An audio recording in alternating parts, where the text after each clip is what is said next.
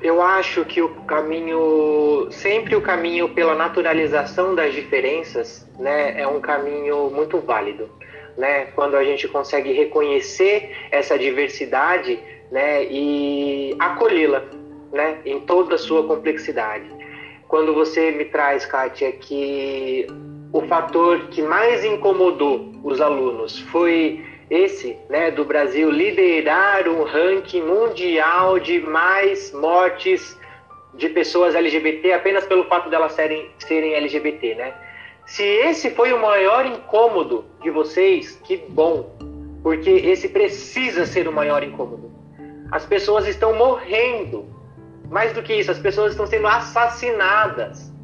E a nossa sociedade acha simplesmente normal.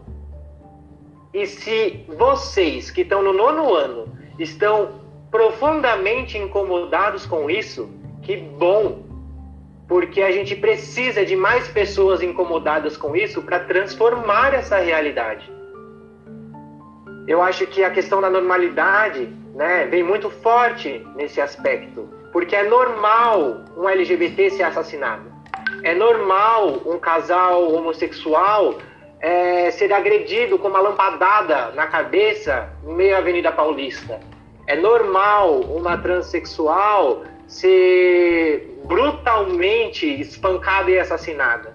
Né? É normal em que sentido? É normal num ponto de vista de uma sociedade que está absolutamente colapsada nesse aspecto.